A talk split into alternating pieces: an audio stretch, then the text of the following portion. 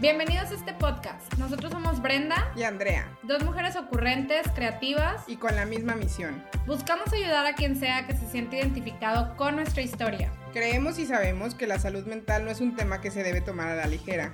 Por eso, creamos este espacio libre de juicios para hablar desde nuestra experiencia con expertos y no tan expertos, personas en situaciones complicadas, amigos, familiares. E incluso contigo sobre todos esos temas que a menudo escondemos bajo la mesa. Y hasta en el closet por miedo a ser juzgados. No dejes que tus pensamientos negativos se apoderen de ti. Recuerda que es importante reconocer que a veces no podemos solos, que somos fuertes, pero que también somos muy débiles. Y que también se vale pedir ayuda. La ausencia de educación sexual perpetúa mitos y estereotipos de género que nos dificultan relacionarnos de manera positiva y saludable. Bienvenidos y bienvenidas una vez más a un episodio de Efecto Catarsis. Antes de comenzar este episodio, me gustaría decirles, comentarles que hoy no está Andrea con nosotros. No se me asusten, ambas seguimos y seguiremos inyectándole amor a este proyecto Andrea está muy bien, sin embargo, estará ausente por un tiempo indefinido. Les mando saludos a todos con esa energía que siempre trae y gracias por seguir aquí escuchándonos. Ahora sí, hoy les vamos, vamos a platicar de un tema que a mí personalmente me interesa muchísimo y en el cual me encuentro constantemente investigando o leyendo cada cosa que me encuentro por ahí para salir de dudas. La realidad es que si me preguntan cómo aprendí yo, Brenda, de sexualidad, tengo mis recuerdos de aquella niña en cuarto o quinto de primaria acudiendo a la famosa plática en donde nos separaban a niños de niñas y nos explicaban cómo funcionaba nuestro cuerpo, nuestra sexualidad, sobre todo con dibujos como animados o este, caricaturescos. Sin embargo, nunca fui de platicar este tema abiertamente con mi mamá, mucho menos con mi papá, ¿no? Y desde entonces me surgen miles y miles de dudas, sobre todo porque, pues digo, no me dejarán mentir, aquí también nuestra invitada, pero aquí en México existe una infinidad de tabúes en la sociedad, mitos, prejuicios, estigmas y sobre todo limitaciones cuando de explorar nuestra sexualidad se trata, ¿no? Y creo que en pleno 2020 es necesario que sigamos poniendo este tema sobre la mesa. Es hora de hablarlo y visibilizar, visibilizar perdón, el mundo de posibilidades que existen, más sobre todo educarnos correctamente sobre el tema de la sexualidad.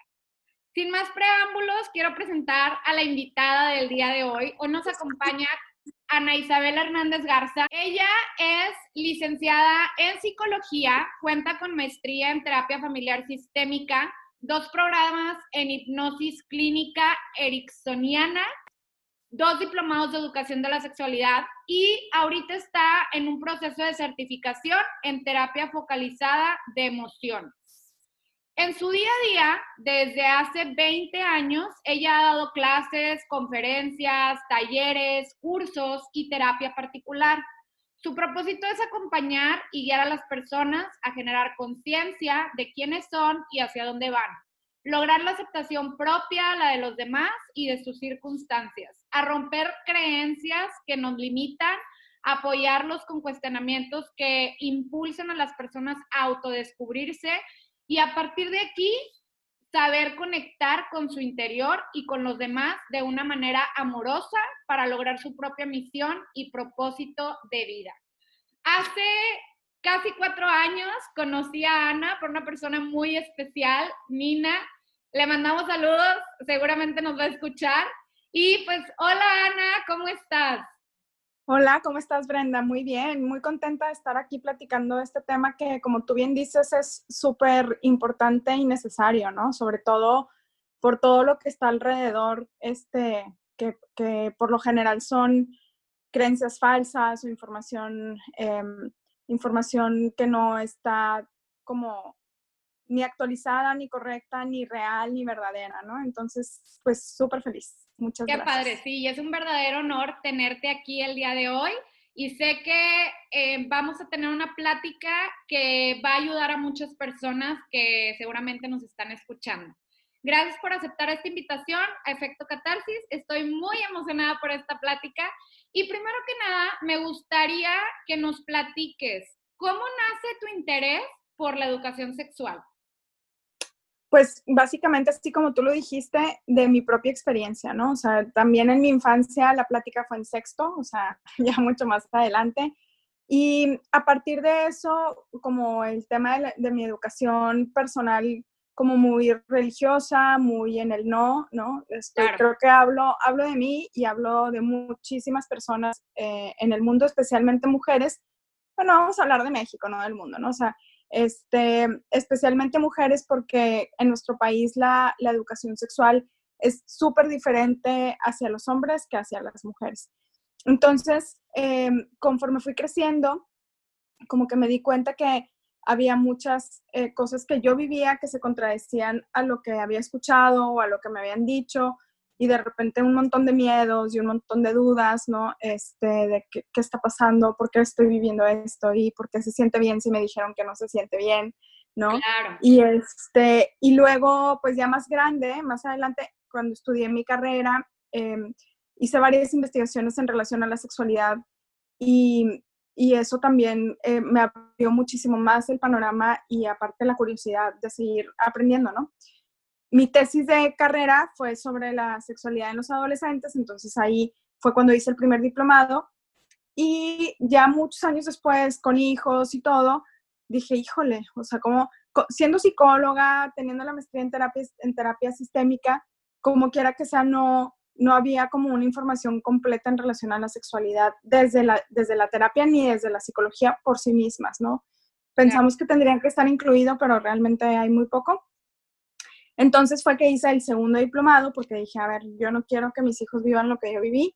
Y entonces, y había muchas más preguntas de otras mamás, ¿no? Que también dices, híjole, sí nos falta muchísimo aquí.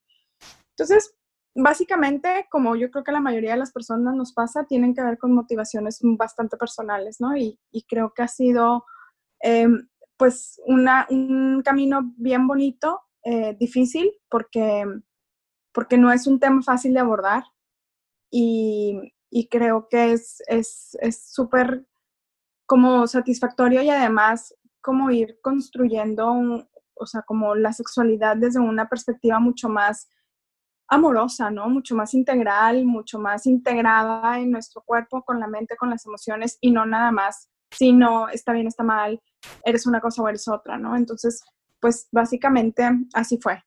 Ok, no, qué padre. Y la verdad es que ahorita escuchándote me identifico mucho con esa parte, por ejemplo, en el tema de la religión, o sea, como crecemos mucho con ese no, no, no, este, y también me hiciste acordarme que si bien era, es, fue un tema que nunca toqué en casa y que lo aprendí en su momento muy por encima en primaria, todavía este, yo estudiando carrera, me acuerdo que tuve la oportunidad de elegir una materia de esas que son como materias, pues como tipos relleno optativas que les dicen ahí en la, en la, en la carrera y una de ellas, además de psicología, porque sí tomé psicología, fue eh, una materia de sexualidad. Entonces ahí fue donde yo también empecé como a aprender muchas cosas y pues como lo dije al principio, ¿no? Siempre he tenido como esa curiosidad de saber más y me gusta leer, investigar, informarme. No soy experta, claramente, pero sí es un tema que sí creo importante que se hable y se divulgue, ¿no? Porque pues muchas veces es como ese tema escondido del que no hables de sexo, de sexualidad, o sea, muy, pues sí, muy como apartado, ¿no? Ahora bien, em, ¿cómo podrías decirnos qué es, o más bien, eh, si nos podrías definir, qué es la sexualidad o la salud sexual? Eh, pues bueno, son dos conceptos diferentes, ¿no? La sexualidad es una dimensión del ser humano, o sea, así como tenemos nuestra dimensión de mente, cuerpo, este, espíritu, etcétera, también hay una dimensión sexual que además se vive a través de todas las otras dimensiones, ¿no? O sea, es decir, nuestro ser sexual tiene que ver con nuestro cuerpo, tiene que ver con nuestra mente, tiene que ver con nuestras emociones, tiene que ver con nuestra espiritualidad, con nuestras conductas, con nuestras actitudes, con nuestras creencias, o sea, haz de cuenta que permea todo, ¿no? Eh, y entonces es, es, una dimensión tan grande que, que, cuando la solamente la hacemos o la vivimos a partir de eh, la relación sexual, de los cambios en la adolescencia, de este, el embarazo, etcétera, haz de cuenta que la estamos minimizando a casi nada, porque en realidad nuestro ser sexual tiene que ver con cómo nos vestimos, tiene que ver con cómo nos relacionamos, tiene que ver con cómo nos sentimos hombres, mujeres, y ahora con tanta este, expresión de la diversidad, pues con todo eso tiene que ver, ¿no? Em, tiene que ver con mi orientación sexual y tiene también que ver cómo expreso afecto a hombres o a mujeres o a otras personas cercanas, no cercanas, o sea, todo eso está hablando de la sexualidad todo el tiempo, además de los cambios, el tema de las relaciones sexuales, el tema de este, cómo lo percibimos, etcétera, ¿no? Entonces, digamos que respiramos y transpiramos la sexualidad constante, todo el tiempo, ¿no? Nos demos cuenta o no, pero no la, no, muchas veces no somos conscientes de eso. O sea, tiene que ver también, por ejemplo, con mi autoestima, tiene que ver con, eh, o sea, mi actitud, o sea, ante el mundo, lo que sea. Entonces, si lo vemos desde ese lugar, dices, ay, wow, sí es muy diferente la percepción de la sexualidad cuando me hago consciente que cuando me veo al espejo estoy manifestando también eh, una forma de mi sexualidad, ¿no? Y la salud sexual tiene que ver con cómo llevamos nuestra vida sexual, o sea, que, qué tanto qué tantos derechos creo que tengo, qué tan responsable soy, qué tan respetuoso o respetuosa soy con, con mi salud sexual, ¿no? qué tanto eh, me parece eh, placentero, disfrutable o qué tanto me parece algo sucio, pecaminoso o este, riesgoso, ¿no? Entonces, tiene que ver más con el cómo que con el qué, ¿no? O sea, es como cómo la vivimos. Ok, ok, ok. Y ahora sí, pues entrando o adentrándonos en esta parte del tema de hoy, ¿qué es la educación sexual o en qué consiste? Híjole, pues una cosa es lo que vemos ahorita y otra cosa es el ideal, ¿no? O sea, como lo que nos gustaría ver. Hasta ahorita, como tú bien dijiste hace rato, la educación sexual es eh, esto que nos dicen en cuarto, quinto, primaria, sexto, de repente una que otra plática en secundaria y en prepa, em, que tiene que ver con los cambios del cuerpo, que tiene que ver con eh, la información de infecciones de transmisión sexual o el embarazo o la reproducción o cosas así y casi todo hasta este momento está tendiente al no, no lo hagas, no lo vivas, no lo, o sea, no lo sientas, no lo experimentes, ¿no? Así es como no. Sin embargo, yo sí creo que la educación sexual ni siquiera tendría que estar tan escolarizada, sino tendría que ser una cuestión mucho más eh, familiar y personal, cultural, social, etcétera. O sea, claro, en la escuela también, pero no como único recurso, ¿no? Claro. Y, y entonces creo que creo que es integral. O sea, cuando hablamos de sexualidad no podemos dejar de hablar de nuestras emociones o de nuestra mente o de los valores o de las actitudes o de, este, como, como no nada más la información sesgada y prejuiciosa y llena de miedo, sino como mucho más integral hacia vivirnos mucho más plenamente como seres sexuales, ¿no? Y además, pues desde el principio de la vida, no, no esperarnos hasta que casi este, tenemos nuestros cambios en la adolescencia y de repente dices, ah, caray, y esto que me van a hablar está súper penoso y además es súper incómodo y los niños se hacen chiquitos cada vez que este, les tocas el tema porque no están acostumbrados y porque ya les dijeron que de eso no se habla y porque ya les mandaron mil mensajes donde, donde a la hora de recibir una información importante pues en esa edad, pues ya no hay la misma receptividad que si lo hubieran vivido abiertamente desde antes, ¿no? O sea, si lo hubieran hablado, visto, etcétera, ¿no? Naturalmente. Sí, no, definitivamente. O sea, eh, eh, todo esto que dices, pues al final es, todos tenemos cambios en nuestro cuerpo y yo creo que desde chiquitos es esto de, pues, ¿qué me está pasando, no? O sea, por ejemplo, las mujeres, en el caso de te, te, empieza a crecer el busto, este, o sea, los hombres que puedan tener también ahí cosas de por qué me está saliendo pelo por todos lados, o sea, a todo mundo, ¿no? Entonces, yo sí creo que, bueno, pues esto, como dices tú, es súper importante y más que, que estar escolarizado, debería ser algo que, aprendemos desde casa, ¿no? O sea, como más humanizado y, que lo aprendamos de, las personas a quien más confianza le tenemos, ¿no? Que en este caso, pues como, como seres, pues es a nuestros papás, ¿no? Entonces, este, pues sí, sí realmente es, es ahí algo, algo importante. Ahora, creo que hoy en día también existen muchos mensajes contradictorios sobre la sexualidad. Siento que por un lado estamos tan expuestos que se invita por todos los medios a la actividad sexual, la verdad. Sin embargo, también se niega la educación sexual dentro de las escuelas o incluso en casa, ¿no? O sea, e, es lo que, lo que hablábamos ahorita. Entonces, ¿cuándo empieza la educación sexual?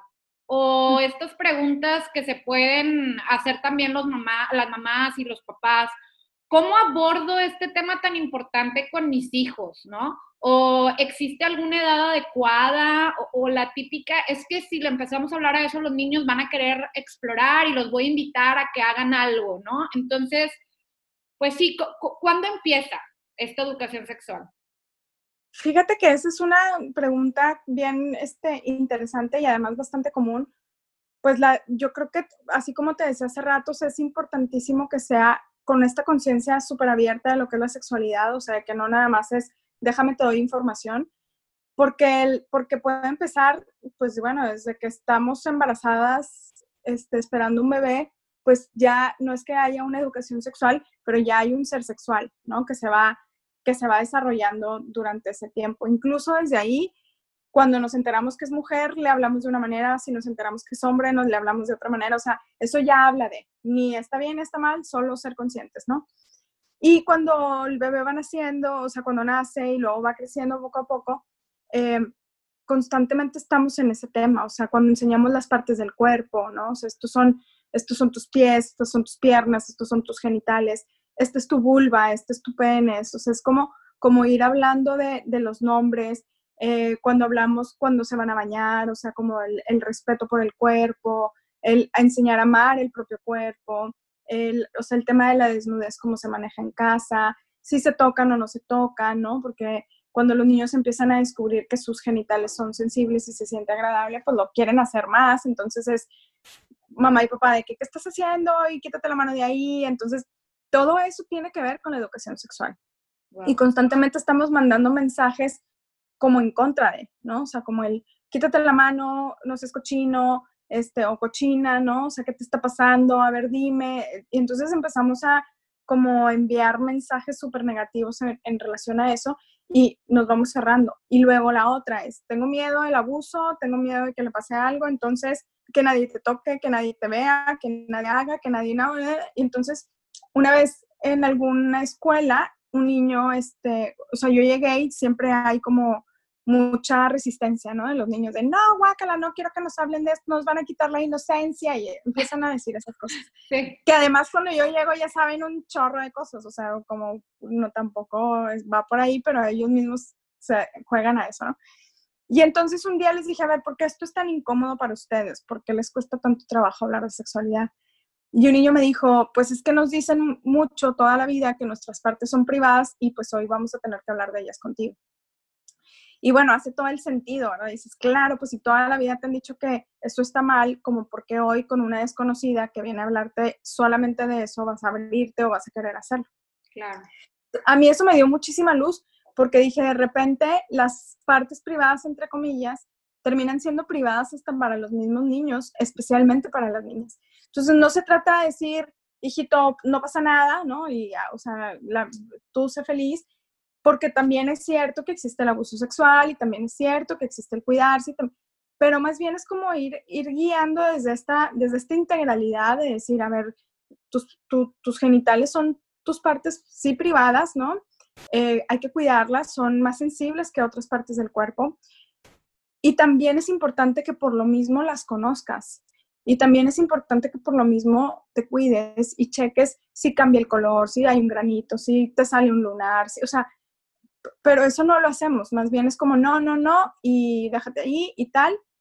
Entonces como que desde un principio hay una prohibición. Entonces ya llegas a cuarto de primaria donde lo que queremos es como prevenir un poco que los niños casi púberes puedan conocerse y saber cómo es su cuerpo y ver lo que les va a pasar, pero ya hay como muchísima información donde ya este, tienen miedo, tienen reservas, sienten asco, sienten pena, sienten incomodidad por todo lo que se les transmitió anteriormente de manera súper informal y súper este, desvirtuada, ¿no? Por decirlo de alguna manera.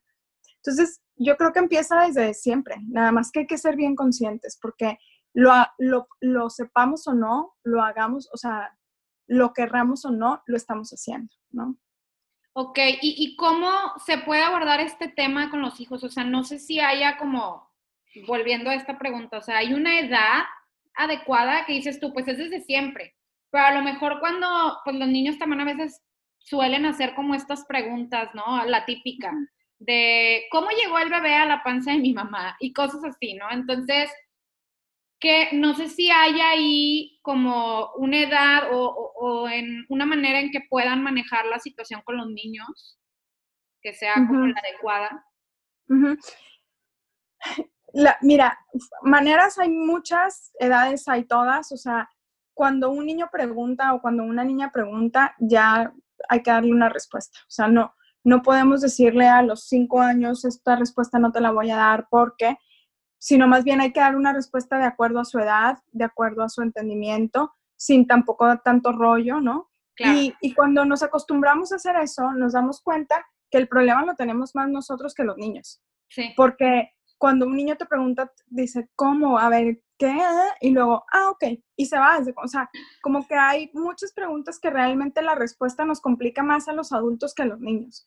Entonces es ponerme a pensar qué podría decir, o sea, cómo me siento yo, ¿verdad? Con la pregunta, ¿qué me está pasando a mí con esta pregunta? ¿Por qué me está costando tanto trabajo? Y efectivamente la respuesta está en nuestra propia historia, porque a nosotros nadie nos habló, a la mayoría, ¿no? Claro. Entonces, cuando entramos a ese lugar, podemos ya darnos cuenta de cuál es, qué es lo que yo misma, mamá, papá, tengo que romper para poder acercarme en este tema con mis hijos. Eh, no hay una forma universal, no hay una edad universal, porque al final cada uno tenemos nuestras propias formas y tenemos nuestras propias, este, como eh, estilos, ¿no? Y, creo que eso es muy válido, o sea, es nada más entender que, que, es información, que es importante que la información sea verdadera, que es importante que la información sea objetiva, que no metamos juicios de valor en la información, pero sí valores. O sea, no, no, él está bien, está mal, o ese que es un no sé qué y esa que es una no sé qué, sino más bien es con respeto, con responsabilidad, con amor, con, eh, o sea, como metiendo el tema de los valores para hablarlo desde un lugar integral y no nada más cosificando la sexualidad, ¿no? Sino generando todo un concepto que nos vaya haciendo seres integrales y no, las, no, yo soy esta persona y mi sexualidad esta parte, que es casi siempre lo que nos han enseñado, ¿no? Sí, sí, sí, totalmente. Y, yo creo que, digo, este tema de hoy se, se, está tomando más como por lo básico, ¿no? Y seguramente ah, podemos hacer mil episodios más donde hablemos de cosas como más específicas, porque pues es, es un tema bastante extenso que no terminaríamos. Ahora, ¿por qué nos da miedo hablar de sexualidad? ¿Qué pasa? Pues justo es eso, o sea, como los mensajes que recibimos toda nuestra infancia nos, nos, nos, o sea, vienen desde este lugar de miedo. O sea, mamá y papá tenían miedo cuando hablaron o cuando no hablaron de eso, ¿no? Entonces es, si te callas es porque hay miedo o si lo hablas es con miedo. Y entonces cuando yo recibo esa información con ese miedo, pues es como si me hablaran de, el coco, pues el coco me meten el miedo con el coco, pues yo voy a crecer con miedo, ¿verdad? Luego yo voy, yo voy a hacer lo mismo con mis hijos, aunque yo sepa que el coco este, no existe, ¿no? Pero es, es justamente, pues, si es un tema que nunca se habló, que nadie, este, que nadie exploró, que cuando se hablaba eh, parecía que estábamos hablando de, o sea, de un fantasma o del diablo, de no sé, pues evidentemente con eso vamos creciendo y separarlo no es fácil, porque además es un tema que aun y cuando está en anuncios, películas, eh, podcast, eh, este, o sea, en todos los medios masivos de comunicación, redes sociales, en los chistes, en, o sea, aun y cuando está por todas partes, nunca lo personalizamos y nunca lo hacemos como de manera, em, como como formal, o sea, como realmente déjame investigar sobre esto. Sí, ya hay mucha gente que investiga Google, bueno, o sea, te podrás enterar de lo mejor, pero también de lo peor, entonces siempre hay que tener muchísimo cuidado con eso, pero sobre todo es cuando lo hacemos, es desde un lugar de vergüenza y pena porque no le puedo preguntar a nadie, entonces déjame lo busco aquí donde nadie se va a dar cuenta que pregunté o que investigué sobre esto, ¿no? Entonces, pues yo creo que tiene que ver mucho con nuestros significados eh, que tenemos de la sexualidad. Ok, ahora, ¿qué pasa con las limitaciones que a veces tenemos o hacemos con nuestra sexualidad? Por ejemplo, cuando alguien reprime su sexualidad, o sea, como que no está mal, no quiero sentir esto, o no sé por qué me siento así, o cuando no le exploran, o lo que es peor, cuando consideran que el acto sexual es un pecado. Fíjate que eso es, yo, yo cuando hablo de esto me gusta platicar como si fuera un jardín, ¿no? Donde yo soy un jardín, pero las primeras plantas que se sembraron en mi jardín yo no las sembré, ¿no? O sea, las sembraron mis papás, las sembró la, escuela, las, entonces vinieron y sembraron plantitas que van echando raíces y esas plantitas, aunque yo en mi vida adulta no las quiera, ahí están. Entonces, ahorita decías algo que me pareció bien importante. Dijiste que, que ahorita todos los medios invitan y todo, o sea, ya se invita mucho más a, la vivencia o a la experiencia de la sexualidad. Pero yo creo que hay un riesgo bien fuerte que es nuestra sociedad no está lista. Es decir, todavía hay un, un doble mensaje ahí. O sea, hazlo, pero si lo haces, voy a hablar de las mujeres, eres una zorra. Ah, o en los hombres, hazlo, y si no lo haces, entonces estás bien tonto. Ajá. Entonces, esos dobles mensajes que enviamos contradicen gruesísimo con lo que se está viviendo hacia afuera, ¿no? O sea, es como, hay libertad, eh, la mujer tiene derecho, este, por supuesto que, tiene, o sea, claro que puede vivir su sexualidad igual que el hombre, y entonces son mensajes que vienen de la nada, porque al final, em, este, son mensajes que vienen de la nada y que, y que al final, pues se contradicen con lo social chiquito que todavía tenemos en nuestro país, ¿no? De, del prejuicio, del juicio, de la señalización, o sea, del machismo, de todo esto que, que ya sabemos. Entonces, por un lado sí, pero por otro lado no. Y, y, y, eso es algo que todas sabemos, todos sabemos que existe. O sea, no están los libros, pero sabemos que existen, ¿no? Entonces, pues a la hora que tú dices lo vivo, pues sí, pero soy una zorra, o, o, lo, o, lo, vivo, pero sí, pero tengo que saber todo, porque como hombre, pues así tiene que ser, y no lo sé. Entonces, entramos en conflictos muy fuertes y que es importante, pues, descubrir qué está sembrado en mi jardín, qué sembró mi mamá, qué sembró mi papá, qué sembró la sociedad, qué sembró el, la maestra de la primaria, o sea, qué está sembrado en mi jardín, con qué me quiero quedar, con qué no me quiero quedar. Y esos cambios son radicales y dificilísimos de hacer porque no es como, o sea, pensamos que, ah, ya me casé, entonces ahora sí ya voy a disfrutar mi sexualidad, ¿no? Que esa creencia cada vez es menos, cada vez es menos, cada vez es menos, pero todavía existe claro. que, hay un, que hay un momento en el que ya hay permiso para disfrutar, ¿no? Pero ni el padre ni el juez te va a quitar todo eso que estás adentro, que, que tú tienes adentro de tu jardín y que es lo que en realidad no te permite vivir una sexualidad abierta, ni explorar, ni ver porque hay un montón de plantitas eh, que en su momento fueron tan fuertes que tienen raíces muy profundas, ¿no? Entonces, ahí es donde hay que voltear a ver para cambiar lo que queramos cambiar, ¿no? Y poder vivirlo diferente. Sí, sí, sí, sí, no, totalmente. Yo creo que, pues en esta parte, en tanto el reprimir y demás, o, o, como dices tú, lo de las limitaciones, me gustó mucho esto que comentas del jardín, porque es así, o sea, es, es algo que, es un pensamiento o un juicio o algo que en algún momento lo escuchaste, te lo dijeron y es algo que viene a tu mente constantemente, ¿no? O sea, cuando a lo mejor quieres cambiar como ese, no sé si decirle como paradigma o algo de, oye, no, pues es que yo quiero explorar o quiero conocer un poquito, pero no, pero es que me dijeron que eso está mal, ¿no? Entonces, pues ahí se van, vamos construyendo ahora sí que como paredes o, barreras que no permiten conocer o ir un poquito más allá, ¿no? Ahora. Y, y muchas veces, perdón que te interrumpa, muchas veces son inconscientes. O sea, muchas veces no creas tú que lo tenemos. Claro, cuando yo tenía tres años, mi mamá dijo, y entonces me, no, es, muchas veces ahí están como raíces, o sea, que no las alcanzamos a ver, pero que ahí están, ¿no? Me gustaría que, que nos dijeras por qué es importante construir vidas sexuales sanas. Pues, ¿quién no quisiera eso, no? O sea, como que, como que ya visto con, con un panorama integral, pues es como si dijeras, ¿por qué es importante comer sano? ¿Por qué es importante estar bien físicamente? ¿Por qué es importante tu salud mental? Pues, pues porque es parte de nuestro bienestar integral, ¿no? Entonces, es, es tanto un derecho, es una motivación, es, es parte este, como muy completa de, o sea, como para completarnos. No queremos estar enfermos ni físicamente, ni mentalmente, ni emocionalmente, pues tampoco sexualmente. O sea, es, es parte de nuestra integralidad como para poder decir, me siento un ser como... Completo. Completo, exacto, ¿no? Pues digo, tú que estás mucho en este tema y que das talleres, cursos y demás, de hecho por ahí creo que vas a tener algo eh, reciente, ¿no? Sí, yo creo que, no sé si cuando salga el podcast ya pasó, pero es el 13, por ahí 13, 20, 27, empezamos el lunes, entonces... ¡Ay, qué padre! Súper bien.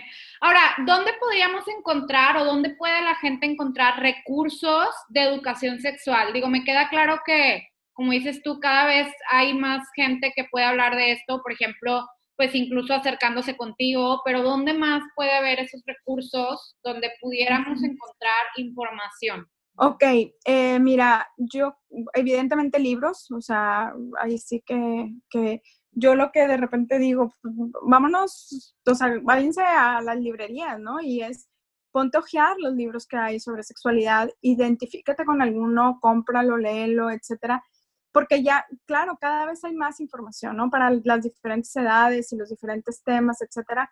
Y a veces vale la pena como ir ojear un poco, ir y meternos para ver qué nos llama la atención y qué nos identifica. Em, en Internet también hay, hay, hay, diferentes recursos que pueden ser como muy positivos. Este, se me ocurre ahorita hablar de Esther Perel, que es una terapeuta que habla mucho sobre la sexualidad y sobre la inteligencia erótica. Este, se me ocurre, estoy pensando, este, eh, Emily Nagotsky, que es otra educadora sexual que tiene también algunas pláticas en TED. Em, hay, hay, diferentes personas que si quieres por ahí luego te, te comparto más como a detalle, pero TED tiene muchas pláticas sobre sexualidad, este, o sea, como lo ideal es encontrar páginas que sean de universidades, que tengan que ver con algún autor reconocido, que tengan que ver con información fidedigna y no cualquier blog o cualquier persona o cualquier esta persona que se inventó el blog de, de mi vida sexual, ¿no? Y a partir de eso, pues no, o sea, no tiene caso. Entonces, como buscar este, fuentes mucho más confiables. Em, pues hay muchísimas, yo creo que sería difícil acotar, pero Instagram ya tiene, o sea, todas las redes sociales tienen buenos espacios, ¿no? Y pues bueno, la verdad, yo creo que me, encantaría que después toquemos otros temas, eh, por ejemplo, mucho este tema de, eh, de específico de la sexualidad en las mujeres, que es algo que muchas veces es, no, no, no, es que no hables de eso, no, no, no explores eso y demás, y es un tabú y como dices tú, la verdad es que yo creo que hemos crecido muchas personas en esta parte de el hombre es un guerrero ganador si está súper involucrado en esta parte de su sexualidad y la mujer es una zorra, ¿no? O sea, por, por, no decir otras cosas que, que se dicen por ahí. Entonces, pues muchísimas gracias. Me encantó esta plática y estoy segura que por ahí deben de surgir dudas Así es que la gente, si tienen dudas, pues nos encantarían ahí que nos digan cuáles son esas dudas y ver de qué otras cosas pudiéramos ahí abordar juntas. Claro que sí, de verdad que muchísimas gracias. Este, yo siempre puesta para estos temas. Sí, no, muchas gracias. Y, si nos pudieras decir dónde te pueden encontrar, Ana. Claro, mira, en Facebook estoy como Ana Isabel Hernández, guion psicóloga, y en Instagram es Ana Isabel-HDZ-psicóloga. Ok, ok, muy bien, perfecto. Entonces, ahí te pueden encontrar, imagino que por ahí te pueden este, hacer preguntas o contactar para cualquier cosa, ¿verdad?